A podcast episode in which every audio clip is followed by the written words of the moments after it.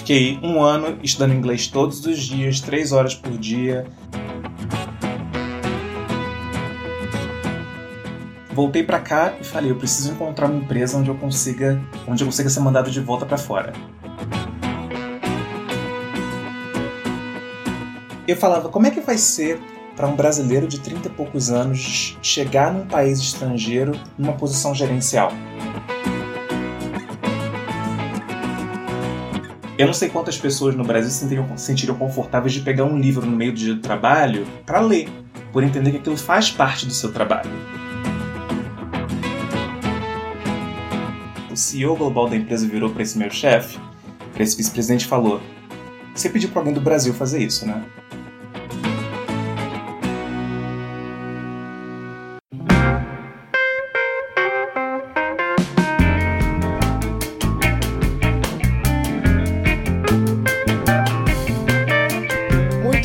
Bem. Começando mais um episódio do podcast Movendo-se. Mais um convidado querido essa semana. Um cara que eu conheci há pouco tempo, mas assim como, como outras pessoas que eu vou conhecendo ao longo da minha vida, conheço em eventos, agora muito eventos online, né? E tem algumas pessoas que eu vou conhecendo que eu vou marcando assim: Ih, esse aqui tem que chamar, essa pessoa que tem que chamar para o podcast, porque tem conteúdo bacana, tem história boa. E esse podcast aqui, ele vive disso, né? Vive de história, vive de pessoas interessantes, vive de compartilhar ideias, compartilhar conteúdos que inspiram. E por isso eu convidei aqui esse meu amigo, novo amigo, Grande Miguel. Seja bem-vindo, viu, ao podcast Movendo-se. Obrigado, Éder. Obrigado pelo convite. Muito feliz de estar aqui. Miguel, cara, prazerzaço ter você aqui. A gente se conectou aí num, num evento há um tempinho atrás. E nesse evento, o propósito da, daquela conversa lá não era o que a gente vai falar aqui, mas eu fiquei morrendo de curiosidade de entender um pouco mais a perspectiva de um brasileiro que fez a carreira toda no Brasil, especificamente no Rio, e se mudou, né? Foi trabalhar fora do país. Mas antes da gente entrar nesse que é o pano central aqui, né? O pano de fundo central do nosso, do nosso conversa, eu queria que você se apresentasse aí, sem falar o que você faz. Quem é Miguel Oliveira? Conta aí pra gente, cara. Então, Miguel Oliveira, eu amo essa pergunta ainda porque já vai uma coisa aqui dos Estados Unidos, né? O trabalho ah. que as pessoas fazem define muito quem elas são. E normalmente quando a gente bate um papo aqui, a primeira coisa que as pessoas perguntam é: mas o que, que você faz? É, antes de perguntar qualquer coisa a seu respeito. Então, deixando um pouco de lado o que, que eu faço, é, eu sou brasileiro, carioca, 34 anos, negro, filho da Margarida e do Miguel, dois nordestinos que têm 12 irmãos cada um. Olha, cara. E que vieram do Nordeste para tentar uma vida melhor no Rio de Janeiro. É, e foi lá que eu nasci. Eu sou irmão da Milena, eu sou tio e padrinho do Mateu, que vai nascer daqui a pouco. É, Opa! E estudante de escola pública e apaixonado por gente. É, algo que que eu cresci é, com essa característica, essa paixão por me conectar com pessoas, por me comunicar com pessoas é, e por não ter medo de pessoas. Então, é, Maravilha. acho que isso é um pouco de isso é um pouco de quem eu sou. Pô, que, que arrebentou já, logo de cara, já me despertou aqui mais curiosidade ainda para entender do teu percurso, para conhecer um pouco da tua história. Você sem dúvida tem uh, traz consigo uh, alguns ingredientes que, em geral, né, para a média do brasileiro em geral, são grandes bloqueadores de conquistas profissionais, de avanços profissionais. E é muito bom, muito legal ver você como um exemplo. Mas estamos só começando esse bate-papo aqui.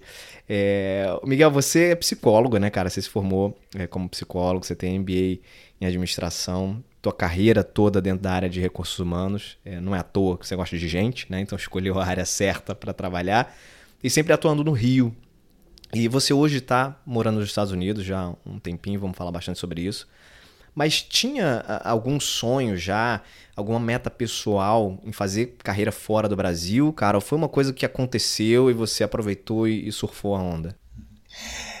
É, é até engraçado, Éder, porque só aconteceu quando eu relaxei. Quando eu deixei de querer, quase. Ah. É, eu, eu estava psicologia, fazia estágio em RH, e muito, muito cedo, fazendo estágio em RH em recrutamento de seleção, é, eu me dei conta da importância do inglês, é, e eu sempre odiei o inglês, é, fugi do inglês como, com tudo que eu uhum. podia, tive notas medíocres em inglês na escola, é, até que eu percebi que para me comunicar o inglês seria importante, para me, comuni me, comunicar e me conectar com pessoas em inglês seria uhum, importante. Uhum. E aí fui enfiar as caras no inglês, fiz curso, terminei o curso, percebi que ainda não era suficiente, falei, eu preciso então estudar mais.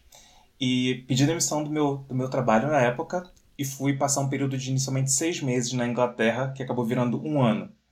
É, e a, essa viagem para a Inglaterra foi o grande divisor de águas na minha vida. Eu fui para lá para estudar inglês. Ah. Então, fiquei um ano estudando inglês todos os dias, três horas por dia, assistindo televisão em inglês, tomando chá com leite. De fato, mergulhei muito na cultura britânica.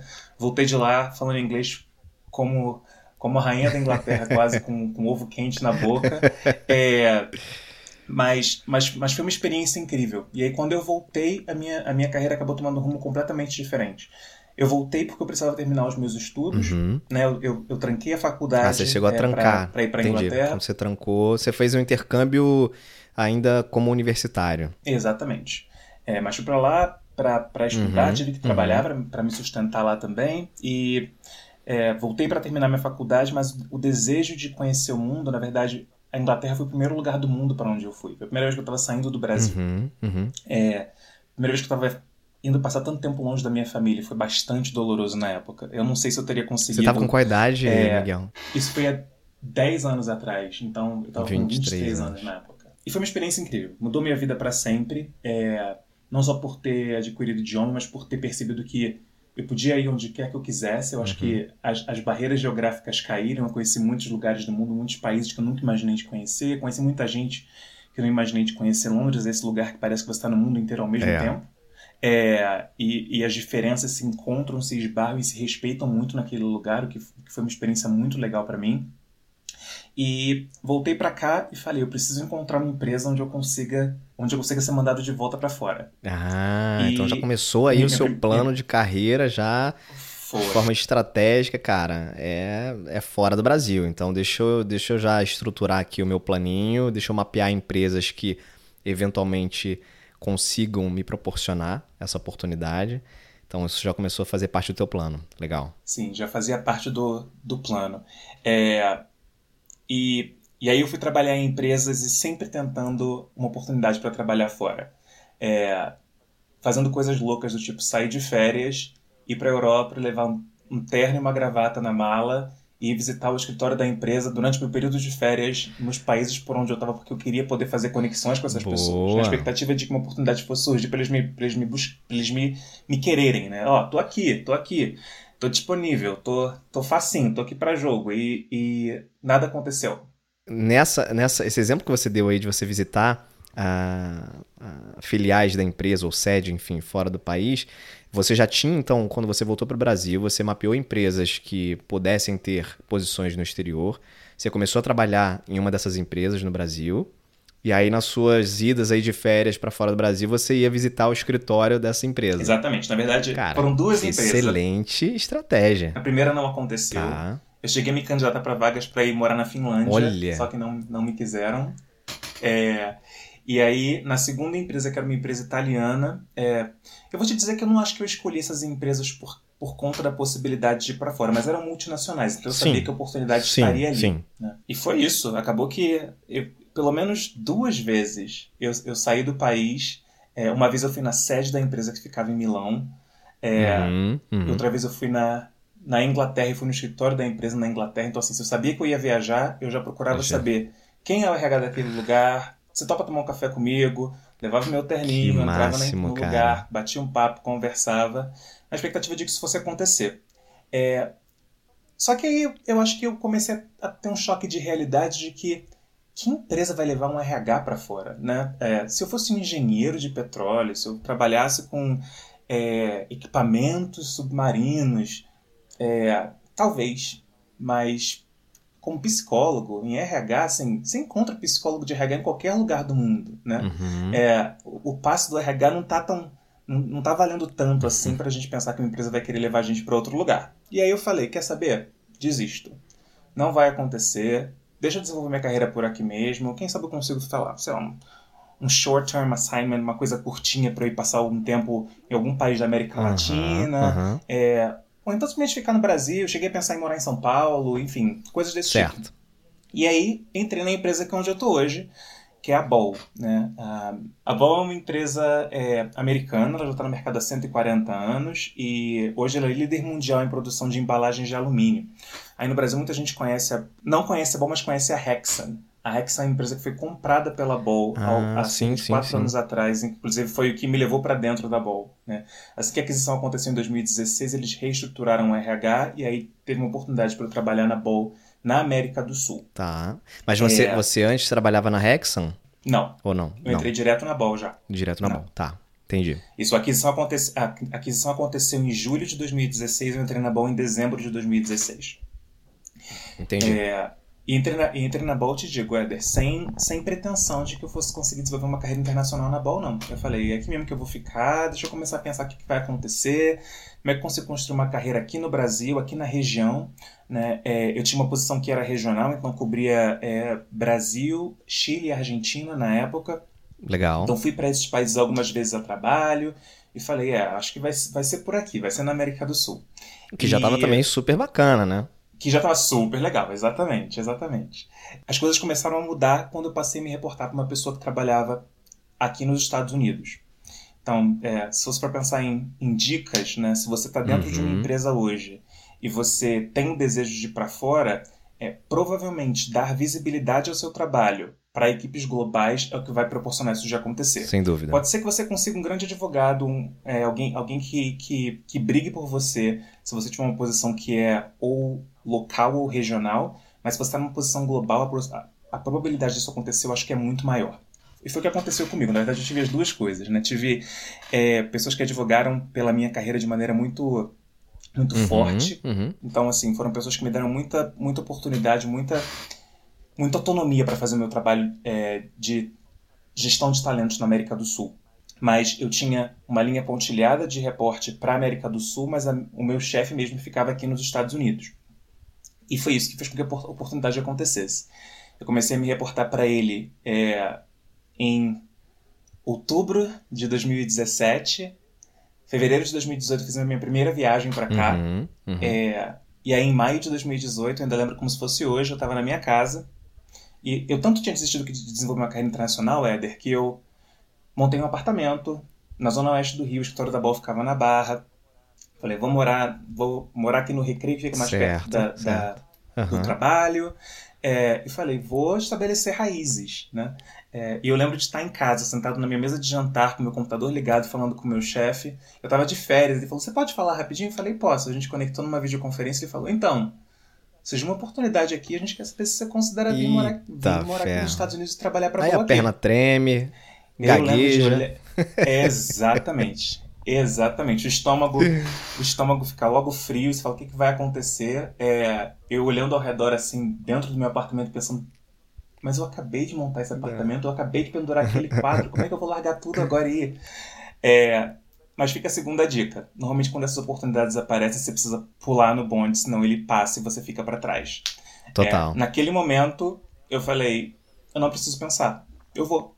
Eu tô, tô disposto a, a encarar o desafio. Uhum, É simplesmente aquela. É uma intuição, né? Que o americano chama de gut feeling, que você simplesmente fala, cara, tem que dar certo, vai dar certo. Né? É uma oportunidade como essa, eu não posso deixar E passar. Miguel, você já tinha ido alguma vez é, nessa, nessa sede, nesse local? Você já tinha visitado, já tinha fisicamente, digo, né? Tinha tido interação? Uma vez. Uma vez. Mas já facilita, Uma né? Você não eu- é tão, Isso. não é tão desconhecido, né? Não é uma Facilita. coisa no- totalmente no escuro, né?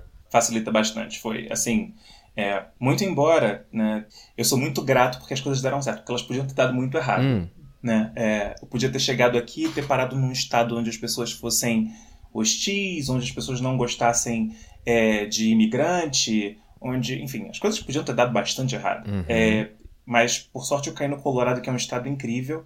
Denver é uma cidade incrível, é, com pessoas muito amistosas, muito amigáveis. É, me senti muito, muito bem recebido aqui. Mas foi, foi assim, eu vim aqui em fevereiro, passei sete dias. Em maio eu recebi a proposta para se eu queria vir morar aqui. Eu falei sim. E quando voltei para cá, eu já voltei trazendo as minhas coisas. que maravilha, cara, que maravilha. E aí, uma realização de um sonho, né? É, um sonho, um sonho, que eu já nem mais sabia que tinha, né, Éder? Mas que foi. Foi uma realização de um resgatou, sonho, sim. Resgatou. Foi, foi um... É, é. Eu acho que, que o sonho meio que ressuscitou lá e, e, e voltou a viver e, e, eu me percebo realizando esse sonho todos os dias aqui. É. E, Miguel, me diz uma coisa, assim, quando você recebeu a proposta, né, embora você tenha aceitado logo de cara, surge naturalmente, cara, medos, né? Assim, putz, o que, que, será que vai ser, né? Você nunca tinha, apesar de ter viajado, de ter conhecido e tal, você nunca tinha trabalhado efetivamente fora do país, morado por muito tempo. Na Inglaterra foi um período de estudo ali, você trabalhou, mas não era, era é diferente, né? Exato. né? Não é uma carreira que você está construindo, é né? diferente. Cara, que medos que, que pintaram e alguns deles de repente se concretizaram quando você chegou? Conta um pouco. O que eu preciso te dizer é que naquele momento eu disse sim, mas o processo até que eu conseguisse me mudar para cá durou pelo menos uns seis meses. Né? Tá. Né? Eu disse sim em maio, e aí você entra em todo um processo de conseguir um visto. Imagino. Você entra em todo uhum. um processo de negociação, de chegar num contrato de trabalho. Tem uma outra coisa que é que, diferente, que, vamos, vamos, falar sobre isso, né? Que é diferente demais. A gente, a gente precisa falar sobre isso porque eu acho que trabalhando no RH você tem o sonho da expatriação, né? Que é aquela coisa que a empresa te manda para um lugar e paga a água que você bebe na rua, a empresa paga. A empresa paga sua conta de luz, de água, de telefone, babado do seu filho, sua aula de idiomas, é, paga sua academia, é. paga tudo. É, e não é essa, não, não é essa a realidade atual. Uhum, né? Uhum. É, quando a BOM me convidou para vir para cá, eles falaram: olha, a gente está te convidando para ir para lá num contrato local. Uhum. Então, você vai ter todos os benefícios e o salário como se um americano tivesse sendo contratado para trabalhar lá. Você topa? Uhum, uhum. Essa conversa aconteceu depois do meu sim em maio e foram conversas que demoraram, que aconteceram, que eu contei com a ajuda de pessoas aí na América do Sul para me fazer chegar em algo que fizesse sentido para mim. Né? Claro que eles me deram todo o suporte de embalar minhas coisas e trazer para cá aquilo que eu quisesse sim, trazer, sim. de pagar minha passagem aérea, pagar pelo meu processo de visto, mas eu vim para cá com um contrato uhum. local, não foi com um contrato de expatriação. Legal. É, falando sobre os medos, é, eu acho que meu, o meu grande medo, Éder, era de era da minha competência ser questionada. Eu, eu acho que eu nunca parei para refletir sobre uhum, isso, então estou de fato uhum. pensando enquanto eu falo com você. Sim, sim, é, sim. Eu falava, como é que vai ser para um brasileiro de 30 e poucos anos chegar num país estrangeiro numa posição gerencial, né? É, eu vim, quando eu vim para cá inicialmente, eu não vim para cá para uma posição de diretor, eu vim para uma posição de gerente. É, e era uma posição de gerente global, ou seja, eu ia entrar em, em reuniões por telefone e ia dar diretrizes em relação a processos globais para o mundo inteiro seguir. Tá. E eu falava, gente, será que eles vão achar que eu sou só, tipo, um moleque brasileiro que, tipo, quem, quem eu acho que eu sou para chegar aqui e, e, e, dar diretriz e dar ordem? Que, que que é isso? Esse receio de fato existia. E um pouco, acho, Miguel, é, é não sei se, se você teve esse sentimento, né? Mas eu acho que é muito comum nós brasileiros a gente sempre se sente o patinho feio, né? A gente sempre se sente inferior quando a gente fala de Estados Unidos e Europa. Cara, em geral as pessoas se sentem inferiores. Né? Pô, como é que eu vou dar diretriz para um cara da Europa? Como é que eu vou dar diretriz para um. Como é que eu vou liderar uma pessoa, ser chefe de alguém americano, né? Eu brasileiro, né? Como é que pode isso? E no fim do dia, eles não têm essa, essa impressão, né? Eles não têm essa, essa imagem. A não gente tem. é que cria. Claro que existe sim alguns lugares, alguns estados, algumas regiões que são realmente mais preconceituosas, não dá para a gente também fechar os olhos para isso, mas no geral, a gente é que carrega muito mais essa, essa carga de, de preconceito, de, de nos vermos de forma inferior, do que o próprio americano ou europeu, né? 100%, Éder. E isso até me lembra uma história engraçada ah. que aconteceu assim que eu cheguei aqui. É, eu, eu trabalhava para junto com o vice-presidente de talent, né, o vice-presidente global de gestão de talentos aqui da Ball. E aí ele precisava fazer uma apresentação para o board de diretores, né, para a diretoria sim. É, da empresa, para o conselho. Sim. É, e aí eu ajudei ele a montar essa apresentação que explicava qual era a nossa estratégia para a gestão de talentos no mundo, né, e para pensar em sucessão e tudo mais. É, eu adoro contar história através de imagens, através de palavras. Então montei esse slide, assim, muito despretensiosamente. Ah coloquei umas imagens, coloquei uns efeitos e tal. É. Eu falei, tá aqui. Ele, ah, bacana, tá bom. Ele foi para essa reunião. E aí, quando ele voltou dessa reunião, é, ele me contou: Miguel, você não vai acreditar no que aconteceu. É, eu coloquei esse slide na tela e um dos membros do board é, parou tudo e falou: Esse é o slide mais legal que eu já vi na minha vida. E aí disse que, Olha o que C- legal. que o CEO global da empresa, o CEO global da empresa virou para esse meu chefe, para esse vice-presidente e falou: Você pediu para alguém do Brasil fazer isso, né? Olha aí. É, naquele momento, eu, eu, eu, eu guardo a história com muito carinho, não por ter sido eu, é, mas basicamente por saber que a pessoa na posição mais alta dentro da minha empresa sabe o que, que a gente, enquanto brasileiro, pode trazer para mesa enquanto contribuição para o que a gente faz. Então, assim, Cara, é, que ter maneiro. que olhado maneiro. e ter sacado que tipo, foi um brasileiro que fez, é, sem, sem me conhecer, Total, total. sem saber nem que eu estava sendo transferido Muito para lá. Então, assim, é, foi, foi muito incrível. Então, é uma história que eu. Pô, arrepiei aqui, com cara. muito- Você falou, muito arrepiei aqui. orgulho. Sensacional. E é, mostra, né? Assim, um exemplo É. que mostra o, o nosso valor e é, e é visto. E a gente tem que parar um pouco com essa síndrome do patinho feio, porque o Brasil tem muita gente boa, muita gente competente. E, e que bom que você tá aí podendo desfrutar disso e fortalecer também a nossa, nossa imagem, né? Mas esse, esse medo, então, cara, é, que, que eu chamo também às vezes de, de. Inclusive, tem uma resenha aqui no podcast Movendo, se quem quiser depois procurar, sobre a síndrome do impostor. Muitas vezes a gente se sente, cara, se questiona, né? Será que eu sou bom mesmo? Será que, que eu sou tudo isso? Será que não, não é sorte? Né? Será que eu vou chegar lá e, e, e vão descobrir que eu sou uma fraude, no fim das contas, né? Não viram direito, acabaram me, me levando sem saber direito. Isso, isso rola também, né, Miguel? Sempre, claro. É, eu acho que é, é, o- é o novo, né? É o Uhum. medo do novo, não tem jeito. É, é, é, é você. É você saber que você vai estar num outro ambiente e que você. E eu vejo isso acontecendo com tanta gente, especialmente no processo de expatriação, né? Ou no processo de transferência internacional. Uhum. É, é a pessoa ser um, um high performer onde quer que ela esteja, e você leva ela para um outro cenário, e como as variáveis são, são outras, Uhum. a pessoa se olha no espelho e não se reconhece, né?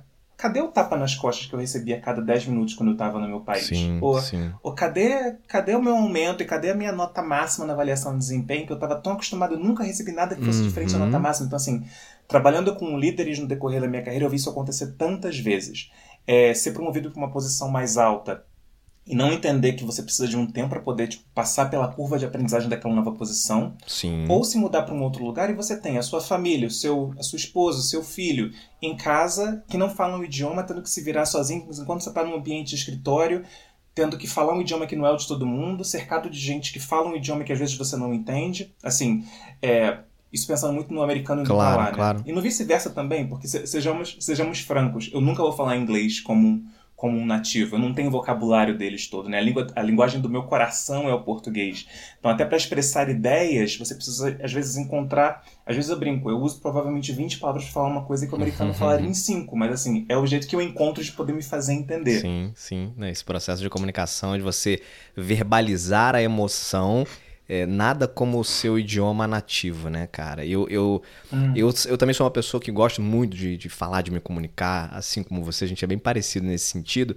E a maior dificuldade que eu sinto quando eu vou precisar falar em algum outro idioma, inglês, por exemplo, que eu não sou nativo nem super fluente, é exatamente essa, né? É de encontrar é, é, conseguir verbalizar a emoção, conseguir passar a mensagem que eu quero da maneira que eu costumo e que eu gosto de passar e que eu sei que em português eu faria isso de uma maneira muito mais tranquila, mas às vezes não falta vocabulário, às vezes não vem aquela palavra que quer expressar aquele sentimento ou aquela entonação que você dá com o português, né, Uhum. cara? Você não consegue ser engraçado, às vezes, no idioma que não é o seu, né? Tem, às vezes isso, isso, é. Exatamente. Eu tenho, eu tenho um amigo que é casado com um americano e ele fala: ah, eu queria tanto que ele, que, que ele entendesse português, porque eu queria poder que que- eu sou tão mais engraçado em português do que eu sou em inglês, mas ele não conhece esse meu lado, não tem como conhecer. É verdade, é verdade, é verdade. E, e, Miguel, vamos falar de. Vamos entrar numa parte aqui que eu tô super curioso, cara. Você já chegou a, a- a mencionar aí nesse nosso, no início do nosso bate-papo, que é em relação às diferenças né, culturais, quando a gente fala do estilo de trabalho, né, do mercado de trabalho americano e do brasileiro, que foi onde você foi criado, acostumado e educado como profissional, né? E aí você chega e a primeira grande diferença que você vê é o modelo de contrato de trabalho, né? Conta um pouco assim, como é que é o contrato de trabalho e que outras diferenças culturais assim você começou a perceber? Você tá há quanto tempo, Miguel? É, dois anos e pouco. aqui há dois anos e meio. Dois anos e meio já Dois tem aí meio, um, né, uma experiência super sólida em relação à percepção do, da, da diferença cultural do trabalho, né? Mas fala um pouco assim, como é que essa questão contratual e, e outras diferenças que você percebe? É. é. As leis trabalhistas nos Estados Unidos são bem diferentes das nossas. Né? Acho que a lei trabalhista no, no Brasil nos protege demais. Ela é muito mais pró-empregado, né? No Brasil. Sempre, exatamente. Eu acho que quase sempre. Né? É, olhando para os Estados Unidos, por exemplo, é, por lei você não tem que ter férias. A empresa pode te dar férias se ela quiser. Uhum. Mas é, e tem empresas que, vai, que, vão dizer: ah, você trabalha um ano e depois desse ano te deixa tirar cinco dias de férias. E depois que você trabalhar mais um ano, mas quando chegar a cinco anos, aí quem sabe eu não chego a duas semanas de férias para você. Uhum. Mas assim, por lei, nenhuma pessoa que trabalha no Brasil tem que ter. Desculpa, nenhuma pessoa que trabalha nos Estados Unidos tem que ter férias. Certo. É, ou seja, por lei, nenhuma pessoa que trabalha nos Estados Unidos tem que ter férias. O que, o que para mim foi bem surreal. Uhum. Né? Foi, foi uhum. pensar. Como assim não tem férias de garantida por lei? Né? E não tem. É, não tem aviso prévio, não tem. Uhum. É, então, eles, eles, eles dizem que, que a relação de trabalho é: enquanto fizer sentido, a gente está junto se, se a qualquer momento eu, enquanto funcionário, quiser dizer, estou fechando meu laptop hoje e não volto amanhã, eu posso. Uhum. E a empresa pode fazer a mesma coisa comigo. Uhum. Dos dois lados, né? Você não é Exatamente. você não é descontado se você quiser sair no dia seguinte. E eles também não precisam te pagar nada extra se eles te, te desligarem. Né? Exatamente, exatamente. As empresas, as empresas é, têm suas práticas, né? mas por lei isso, isso não existe. Uhum. É, então você tem um contrato de trabalho, não tem carteira de trabalho, né? uhum. ninguém tem CTPS, então é, é um contrato que você assina e é com base naquele contrato que, que você vai viver o seu, o seu período dentro daquela empresa. É, é, é, é meio doido pensar, né? Acho que a gente, mais do, mais do que em qualquer outra eleição, acho que a gente do Brasil teve muita visibilidade da eleição dos Estados Unidos, aqui nos Estados Unidos no ano passado. E eu ainda não entendo como é que pode uma eleição com cédula de papel, né? É, e, embora eles não entendam como é que a gente possa fazer uma coisa eletrônica por conta de questões de segurança, de mas segurança. a gente não entra nessa seara agora. Uhum. Mas, é, mas o, o, que eu percebo aqui, Éder, é que existe um medo tão grande de ser processado que tudo é papel. Uhum. Se eles mudam qualquer coisa no seu, no seu plano de saúde, que, que, tipo, que tá custando mais ou está custando menos, se eles mudaram o presidente do, da empresa que, que, que é a empresa que administra o seu seguro de vida, todo dia chega uma carta na minha casa me falando alguma coisa que eu não preciso saber, mas que eles fazem questão de me informar para se proteger de qualquer Entendi. tipo de liability, como eles Entendi. chamam aqui. Uhum. Então, é, ainda é muita papelada, eu fico, eu fico impressionado com a quantidade de papel que, che que, que chega na casa das pessoas. Uhum. É, e nas relações de trabalho também. Então, todo ano eu recebo, tipo, um monte de carta da minha empresa falando, ah, isso aqui foram os benefícios que você elegeu, isso aqui, foram, isso aqui é o que você vai ter no ano que vem, certo, e assim por diante. Certo. Então, tá é, tudo registrado. Essa burocracia está muito aí, muito, muito registrado, exatamente. Eu, eu, eu nem tento entender, te confesso. eu recebo, guardo tudo, porque eu sei que um dia talvez eu vá precisar, mas é, é, é, um, é um medo do processo, né? Aquela coisa do, do copo de café dizendo no topo, cuidado, conteúdo quente, porque assim, já teve um maluco que processou a empresa, do, a, a empresa porque queimou a boca, porque queimou a mão. Nossa, e assim. É. Mas você não é comprou um café quente? Ah, não. Mas não interessa. Eu você comprei um café, né? Que o café estava quente. Porque exatamente. Estava quente, só culpa sua. E assim, e a empresa perdeu, né? Ou seja, teve que pagar uhum. uma grana para esse cara. Uhum. E aí com isso, assim, é, tudo isso está muito presente no dia a dia da gente, nas, nas grandes e nas pequenas coisas. Essa questão de, de, de, processo realmente me parece muito cultura americana, né? A gente é. vê não só no, no, mundo do trabalho, mas em, em tudo, né? Tudo é tudo é processo, tudo. O que por um lado, o que por um lado, se você pensar, talvez não tanto como uh, uh, do ponto de vista de empregado, mas eu, por exemplo, quando vou para os Estados Unidos e compro alguma coisa, é, eu fico muito tranquilo em relação a, cara, volto pro hotel, se não servir, ah, não desisti, não ficou legal, experimentei de novo aqui, não ficou legal. Aí você vai lá, não precisa, nem pedem a nota fiscal e trocam, né? Então, é, isso gera também muito uma relação entre, entre cliente é, é, consumidor, né, empresa consumidor, diferente do Brasil, né? É, é, eles são muito mais de muita confiança, preocupados, preocupados, né, em, em, te servir, em fazer com que você se sinta bem, seja pelo medo de um processo ou, uh, de fato, como uma, uma maneira de, de, de garantir que você está sendo bem tratado, né? É verdade. Acho que as relações... Existem relações de muita fidelidade aqui. Eu espero que um dia a gente chegue a esse ponto no Brasil, mas as pessoas usam muito dinheiro delas para protestar. Uhum. Elas falam, eu não vou comprar nesta rede de supermercados porque eu sei que eles pagam mal aos seus funcionários. Uhum. Então eu não compro lá.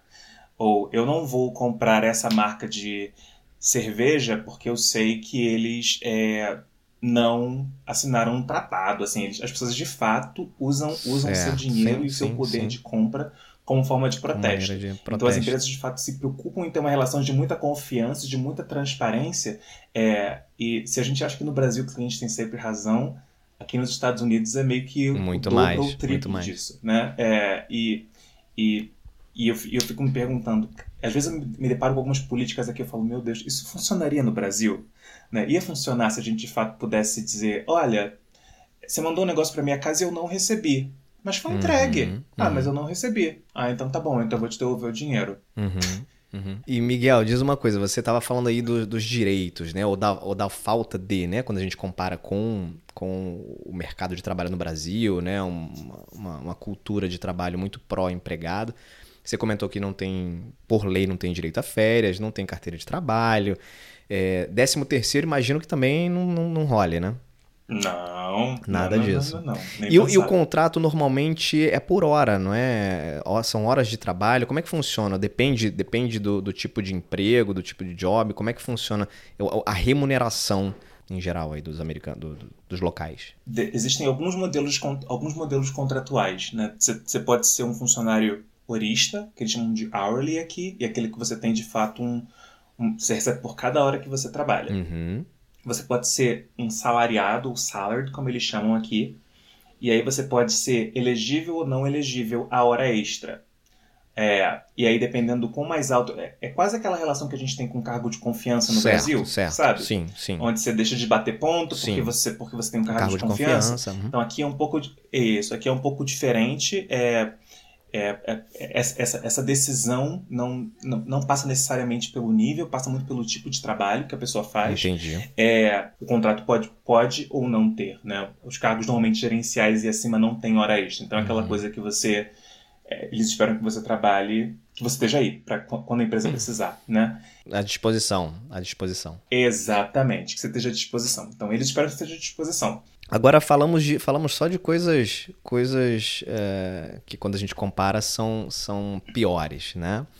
É, o que, que tem de, de, interessante, né? Quando você olha o, o modelo de trabalho, não estou falando necessariamente de regras e leis trabalhistas, não, mas quando a gente pensa em trabalho nos Estados Unidos, né, no, no teu nível, ou enfim, uma, uma, carreira dentro de uma, dentro de uma empresa, dentro de uma, uma corporação multinacional, que, que, você acha que tem de vantagem quando a gente compara com, com o Brasil? Vantagens. Tem, tá? Eu tô pensando só mais. mais eu já ia falar assim, tá? rapaz, eu acho que, acho que a gente aqui tá melhor. não, não, tem sim.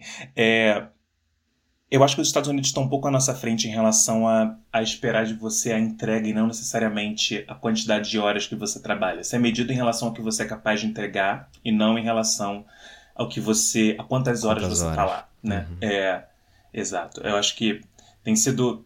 Tem, tem sido incrível para mim encontrar mais equilíbrio entre a minha vida pessoal e a minha vida profissional aqui do que eu tinha no Brasil. Uhum. É, não só por conta da pandemia, por estar trabalhando de casa, mas, mas simplesmente por entender assim, eu tenho eu tenho esses deliverables, né? Eu tenho, eu tenho essas entregas para fazer.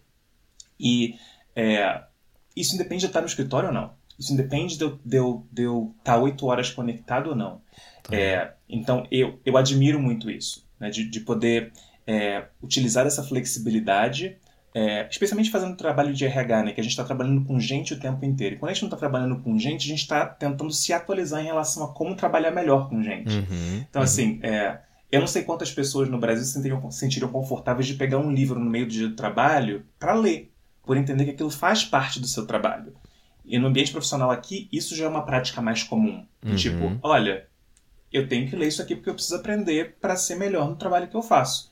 E tá tudo bem, parar no meio do dia e tá lendo um livro, porque faz parte do seu trabalho. Tem que ver aqui uns vídeos no YouTube, no tem que ver uns vídeos no YouTube porque tem conteúdo aqui que vai me ajudar.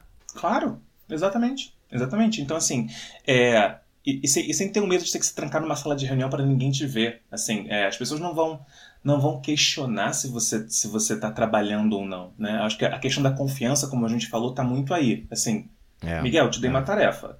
Se você precisa assistir um vídeo do YouTube para poder fazer essa tarefa, se você precisa sair para uma caminhada no jardim da empresa para poder se inspirar, vai lá e faz. Deixe que você entregue dentro do prazo. É isso aí. É, é isso aí. E que você não quebre a confiança que a gente tem. Total. Porque se você quebra, depois você vai ter você trabalha para poder reconstruir né, essa imagem de confiança, essa credibilidade. Eu acho que o americano ele preza muito pela credibilidade. Então, assim, se você diz que você vai fazer, você faz. Se você não pode fazer, fala logo que você não pode. Uhum, né? E são uhum. muito mais objetivos nesse sentido do que aquela coisa de ah, não, eu acho que dá, eu acho que dá. E quando chega no dia, na hora de entregar, você diz que não dá, assim, eles vão se sentir muito confortáveis claro, de colocar claro. contra a parede e dizer: se claro. você tivesse me dito que não daria, eu teria dado um jeito. Claro.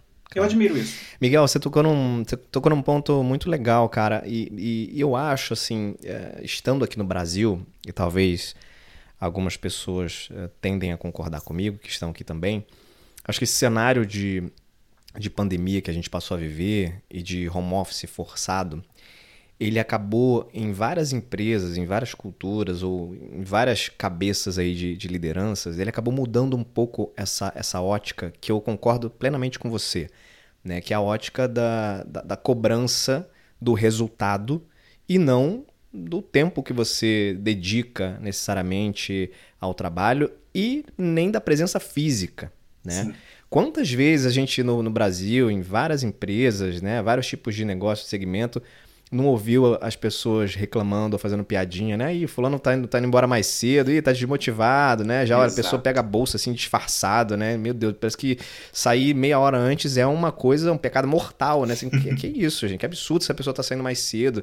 Como se o fato dela passar ali às 8, 9, 10 horas significasse necessariamente uma alta entrega e uma alta produtividade, né? E eu acho que nisso o americano, eu nunca trabalhei nos Estados Unidos, mas do, que eu, do pouco que eu conheço, acho que nisso o americano ele tem, ele tem muita vantagem. Ele é muito mais produtivo é, do que o brasileiro, na, na média, e talvez seja também por conta desse modelo mental, né? De que, cara, eu preciso entregar e o que, que eu preciso entregar? É isso. Se eu vou entregar, se eu vou levar oito horas fazendo isso, ou se eu vou levar, é, sei lá, cinco horas e as outras três eu vou usar para o meu desenvolvimento, o que quer que seja, eu vou priorizar alguma outra coisa, cara, é, o que está sendo cobrado é aquilo, né? Uhum. E, o, e o brasileiro, acho que agora com esse processo de, de estar em casa, né? E aí fica mais é, é, menos, menos escancarada essa, essa questão, ou, ou melhor, fica mais escancarada, na é. verdade, essa questão de você ter que ter ali o, o, o, seu colaborador, né? Você líder, tem, não, se não tá aqui, se eu não tô vendo a pessoa, não, não vou acreditar que ela tá trabalhando. E agora, amigão, que ela tá em casa o tempo inteiro, né? Exatamente. E, e teve muita gente desesperada, porque assim, não aguentou, era call toda hora, o chefe ligando, né? Ou videoconferência toda hora que o chefe ficou agoniado porque não tava vendo a pessoa, né? Será que tá trabalhando ou tá de sacanagem em casa, né? E aí me leva a um outro ponto, Miguel, que eu queria, queria ouvir de você, que é o seguinte: é, talvez parte desse, desse modelo é, de, de atuação né, do, do, do, do trabalho se deva também a um maior nível de qualidade da gestão da performance. Ou seja, eu acho que o americano ele tem essa questão de estabelecer objetivos, metas, muito mais enraizado né? E há muito tempo aí, desde a cultura aí da GE, né? E, e tudo mais, de medir é, performance, de monitorar a performance. E acho que isso facilita muito você uh, se preocupar só com a entrega. Porque o que é esperado tá claro, é isso que você precisa entregar, isso que a gente acordou. Cara, como você vai fazer isso, em que horas e é, é contigo, né? Faz sentido isso, cara? Você percebe isso? Faz sentido, faz sentido. É, o engraçado é que eu acho que, pelo menos a minha experiência aqui me mostra que talvez o, a gente tenha saído um pouco do 80 para chegar no 44 ali, né? Não foi nem 8 nem 80 e os Estados Unidos acho que estão chegando nesse uhum. modelo que é um pouco de um, um pouco mais equilibrado, né? É, tá. Porque dependendo do trabalho, especialmente o, tra o, trabalho que eu faço, por exemplo, você não tem como medir a minha produtividade, é, que dependendo de quanto tempo eu estou olhando para a tela ou não estou, quanto tempo eu estou logado ou não estou, como é que, como é que você claro. mede isso? Eu acho que as relações de trabalho é, estão muito estabelecidas na questão da confiança, e na questão uhum. de que é, Engraçado, Éder, a sua, questão, a, sua pergunta de fato me provoca a pensar se a gente está fazendo a gestão da performance melhor aqui, se a gente está é, recrutando melhor, ou se a gente está dando às uhum, pessoas uhum. mais liberdade, autonomia e empoderando as pessoas para fazerem aquilo que elas entendem ser o melhor. É, tá. Às Entendi. vezes a percepção que eu tenho é: olha, Miguel, eu te contratei para fazer esse trabalho. Acredito completamente na sua capacidade de fazê-lo faz aquilo que você entende que é o melhor. Você conhece a empresa, você entende do processo, é, especialmente num ambiente com tanta volatilidade, com tanta incerteza, com tanta ambiguidade com tanta complexidade, muitas vezes eu, eu, eu percebo líderes não sendo capazes de, de articular o que que, com o que, que sucesso se parece. Né? O que, que é o bom, o que, uhum, que é o uhum, ótimo. Uhum, uhum. Existe sim talvez uma, uma ideia inicial, mas que se você aparecer com uma coisa que é completamente diferente daquilo que o seu chefe te pediu, mas que é melhor, por que não? Né? Então acho que existe muito uma gestão talvez da competência Entendi e menos da performance. Eu acho que é pensar o seguinte: o que, que, você, que, que, você, traz para a mesa em relação às suas habilidades, às suas competências, aquilo que você tem como, como fortalezas, é, e como é que você faz uso disso para a entrega do resultado, ao invés de tentar te explicar, olha, tem que ser dessa cor, com esse tamanho, com esse peso, é mais. Me faz um chaveiro. E aí você aparece com um chaveiro que você entende ser melhor para atender a necessidade do seu cliente. Essa é a minha percepção hoje. É, assim, nunca tinha parado para refletir sobre isso, mas legal, a, a legal, tua provocação legal. me fez pensar que eu acho que é menos gestão da performance, mais gestão da, mais gestão da competência, gestão do talento da pessoa. Maravilhoso. E, e, não, e faz total sentido o que você está falando, porque, né, na verdade, a, a, a, provocação né, que você traz é a seguinte: é, a, a base da relação ela é confiança. Né? Uhum. Eu te contratei, eu acredito na sua competência, eu avaliei anteriormente, por isso você está aqui. É, e eu não preciso, porque eu confio em você, eu não preciso é, deixar formalizado aqui todas as suas entregas, porque, por outro lado, talvez na cabeça é, de quem está desse, desse outro lado, uhum. é, esse, essa formalização de entrega seja também um fator limitador né? Como se fosse o seguinte, cara, é, então se isso aqui são as minhas entregas, eu só vou até aqui. Não vou além, né? Que é um pouco é. do que você está falando. E é super legal essa, essa, esse ponto de vista, né? Talvez a, a formalização da entrega deixe, se ela não for bem, bem feita, né, você pode até ter um efeito contrário, de, de colocar um teto ali, né, um, um teto nas pessoas, e ah, daqui não, daqui não passa, né, não vai superar daqui. É. A menos que você tenha aí toda uma estrutura de, de metas e objetivos sejam realmente muito bem feitas. É, né? Pode virar um tiro no pé, concordo com você. Assim, e, e, não me entenda mal, existe um monte de processo, existe um monte de procedimento. Especialmente claro, para uma empresa de manufatura como a, como a Ball, assim, a gente tem um monte de especificações para fazer uma lata. Mas pensando nas pessoas com as quais eu trabalho todos os dias, é, eu percebo que está mais voltado mesmo para a gestão da competência, até porque a gente não quer limitar a capacidade de inovação e de, de melhoria contínua das pessoas, né? Eu não quero, te, eu não quero desenhar para você te dar um molde que talvez vai te limitar de pensar fora da caixa e me trazer uma coisa que eu nunca pensei que pode ser uhum. que eu precisasse, né? É, é aquilo. Eu, eu te contratei para me complementar. Não foi porque eu sei tudo que você sabe, eu posso fazer melhor do que você.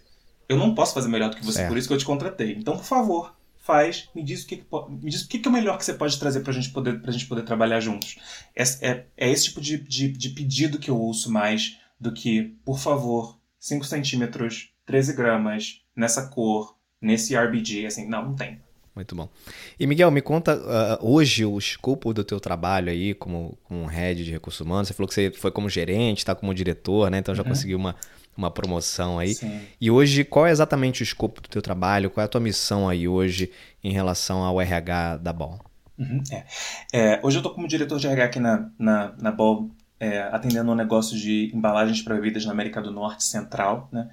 Quando eu digo negócio de embalagem para bebidas é porque a Ball é uma empresa que faz latas de bebida, que faz embalagens uhum. de aerosol e que faz foguetes e satélites numa divisão aeroespacial aqui nos Estados Unidos. Entendi, tem então, várias unidades é, de negócio. Tem, exato. Então, é, hoje, eu, hoje eu estou como diretor de RH da, América, da negócio de bebidas é, para a América do Norte Central, atendendo três funções, que são o financeiro, a área comercial e a área de é, supply chain. E o meu certo. trabalho é de ser, uhum. né, o, o, meu título é Strategic HR Business Partner, então um parceiro estratégico de negócios para uhum. executivos da, da, organização. Então é trabalhar com vice-presidentes e diretores diariamente é, em duas uhum. coisas. Um, garantindo que eles estão sendo bem cuidados enquanto funcionários da Ball e garantindo uhum. que eles uhum. estão sendo me os melhores líderes de pessoas que eles podem ser para as pessoas com as quais eles trabalham, né, para as equipes deles. Então, é, Legal. é ser a pessoa de RH para essas três funções e para esse, esse grupo de, sei lá, aproximadamente 30 executivos, é me encontrar com eles periodicamente, me encontrar com as equipes deles, é pensar em gestão uhum, de desempenho, uhum. pensar em engajamento, pensar em desenvolvimento de liderança, pensar em desenvolvimento de carreira para essas pessoas e basicamente entender muito do negócio, né? É, eu acho que sim, sim, é, tá, sim. tá, aí uma coisa. Eu estava conversando com alguns alunos de, de psicologia de uma faculdade aí no, no sudeste do Brasil recentemente, falando para eles que não dá para esperar que você vai ser psicólogo de RH e vai falar de Freud, Lacan. É, não, é, não, é, disso que se trata. Né? Se trata de estar em reuniões muitas vezes onde eles estão falando coisas das quais você não entende, estão falando de, de números, estão falando de logística de distribuição de lata e tendo uma escutativa para conseguir trabalhar como tradutor do que eles estão dizendo para soluções sim, de recursos sim. humanos. Então, tipo, você fala uma coisa e fala, epa, eu acho que eu posso te ajudar com isso, mas você nem sabe, né? Você não sabe que você não sabe, então que bom que eu tô aqui para te ouvir dizer isso, para poder te dizer que tem uma solução de RH para isso. Então é disso. Uhum. Esse tem sido os meus dias, trabalhar com esses líderes, dar suporte, legal, ouvir legal. E, e, de certa maneira, fazer com que o meu trabalho com esse grupo de aproximadamente 30 pessoas chegue a todo mundo que trabalha na organização a qual eu pertenço. Né? É, a Boa acredita muito na, na, na, necessidade de líderes inspirarem, conectarem com as pessoas para, através da inspiração e da conexão, alcançarem resultados. Então, é sendo meio que um guardião desse modelo aqui para o pessoal com quem eu trabalho. E é um modelo, Miguel, parecido, por exemplo, como, como existe no Brasil, como o Business Partner atua no Brasil, ou seja, você tem aí os teus clientes internos, mas também existem outras áreas especialistas, né? Então você tem uma área lá que processa pagamentos, você tem uma área lá que faz a gestão de benefícios, e aí é, é, é mais ou menos como funciona aqui também, né? Então você Exatamente. recorre normalmente a essas áreas especialistas para fazer as coisas acontecerem com o teu cliente interno, é uma relação bem parecida. Bem parecida. Uh, acho que a diferença que a gente tem aqui na Bol é que é, acho que o nosso RH ele é composto por quatro peças, né? A gente tem os hum. parceiros hum. estratégicos do negócio, né, os parceiros de RH ali do negócio, e eles são, re, são realmente focados no que é estratégico. É de, eles pertencem uhum. ao negócio, eles entendem do negócio, eles estão ali para poder dar suporte ao negócio. E a gente tem uma outra parte Perfeito. que é a parte com que a gente faz um trabalho de muita parceria, que é o que a gente chama aqui de People Support and Operations, que, que é o pessoal de operações uhum. de RH. Que é a galera que uhum. não vai cuidar ainda de toda essa questão de gestão de benefícios e tudo mais, mas são aqueles que vão estar cuidando da, de, de contratar, de demitir, uhum, de cuidar de, uhum. é, de licença, é, e também de dar suporte e de, de, fazer um papel de ser parceiro de RH para os gerentes, supervisores e para o restante da organização como um todo, especialmente o pessoal que está sentado tá nas claro. plantas. Depois disso, a gente tem os COEs, uhum. que são de é, gestão de talentos e de gestão de, de, a gente chama de total rewards, né, que é de remuneração e benefícios.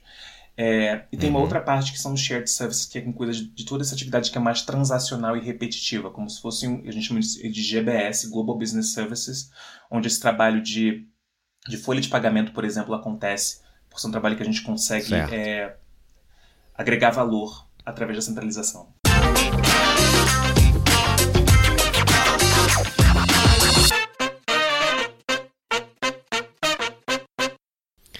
Muito bom, cara. Miguel, vamos chegando aqui na etapa final do nosso bate-papo. Tá bom. Muito legal ouvir um pouco da tua, da tua história aí de, de, de carreira, as experiências que você está vivendo aí. Acho que dava pra gente ficar mais umas duas horas aqui trocando ideia. Mas vamos, vamos por partes, né? De repente a gente faz um, um episódio 2 aí pra gente continuar falando de outras curiosidades aqui. Vai ser ótimo. Mas eu queria, queria te fazer aqui as perguntinhas finais e clássicas do, do Movendo-se. E a primeira delas é qual foi a coisa mais importante que você aprendeu na tua vida até hoje, cara? Hum. Tem, tem que ser uma só ou podem ser duas ou três? Pode, fica à vontade. Aqui, aqui é igual nos Estados Unidos, o cliente tem sempre razão. Ótimo. Então, eu acho que tem pelo menos três coisas que eu aprendi é, no decorrer da minha vida e que, que norteiam muito do que eu faço, né, da forma como eu me porto no mundo.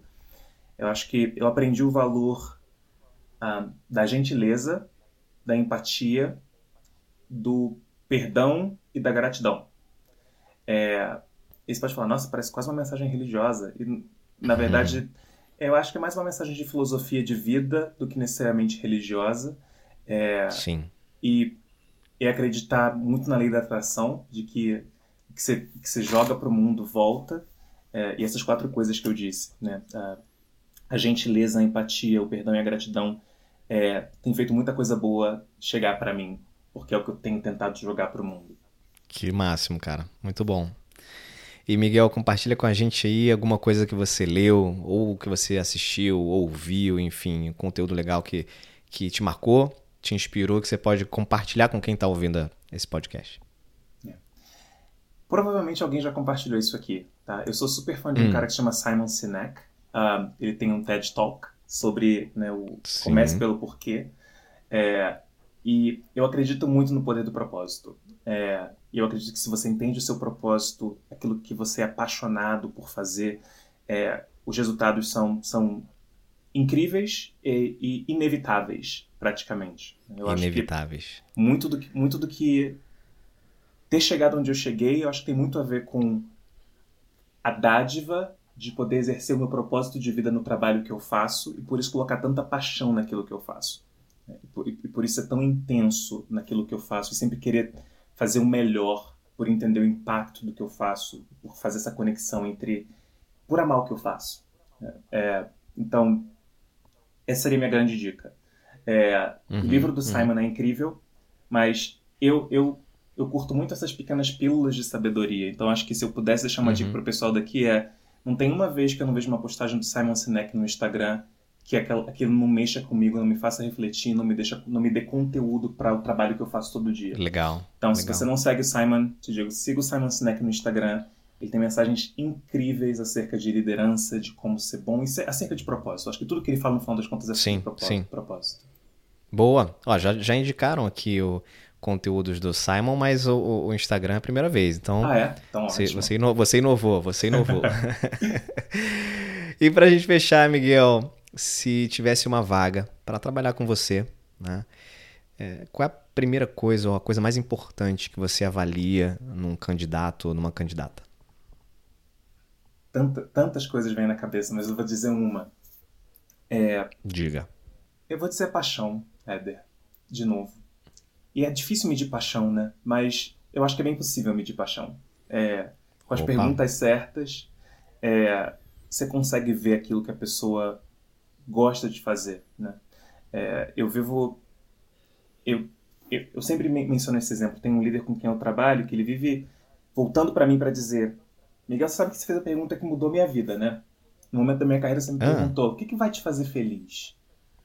E ele falou: Eu nunca pensei que meu trabalho. Eu nunca, eu nunca pensei no meu trabalho enquanto fonte de felicidade.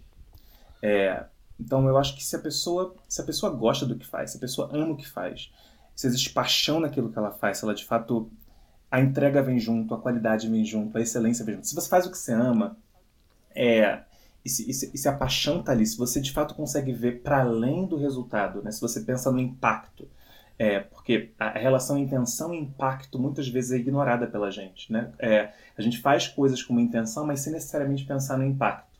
Então, é, se eu estivesse entrevistando alguém hoje, eu ia provavelmente buscar por sinais de onde é que seu, o impacto uhum. que você teve me demonstra a paixão que você tem por aquilo que você teve, quanto de paixão você colocou naquilo. Então, acho que paixão seria a minha resposta. E como dizem em inglês, it's something that you cannot teach. You cannot teach. Paixão, você não, você não ensina, né, cara? E acho que tudo, tudo que você, tudo que não é ensinável, uh, normalmente tem muito mais valor, né? Quando você vai contratar alguém, quando você vai buscar alguém para trabalhar com você. Concordo 100%. Miguel Oliveira, cara, que papo legal. Muito obrigado, viu, por ter topado aqui conversar comigo e com toda essa audiência aqui do podcast Movendo. Foi um prazer. Espero que a gente se conecte em outras aventuras aí, seja em podcast, em live, em outros eventos, como a gente se conheceu lá atrás é. em, um, em um evento. E foi um prazer ter você aqui, cara. Prazer foi todo meu. Muito honrado com o convite. Espero que a gente se reconecte em breve. Éder, um grande abraço.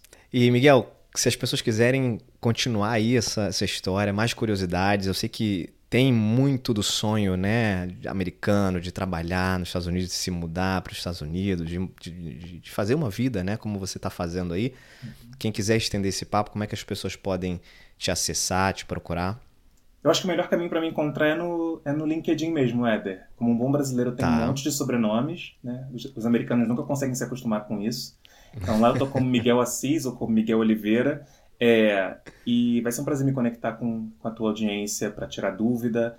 É, não sou um super postante da vida, não estou muito presente postando coisa, mas vai ser um prazer responder quem entrar em contato comigo. Fechado.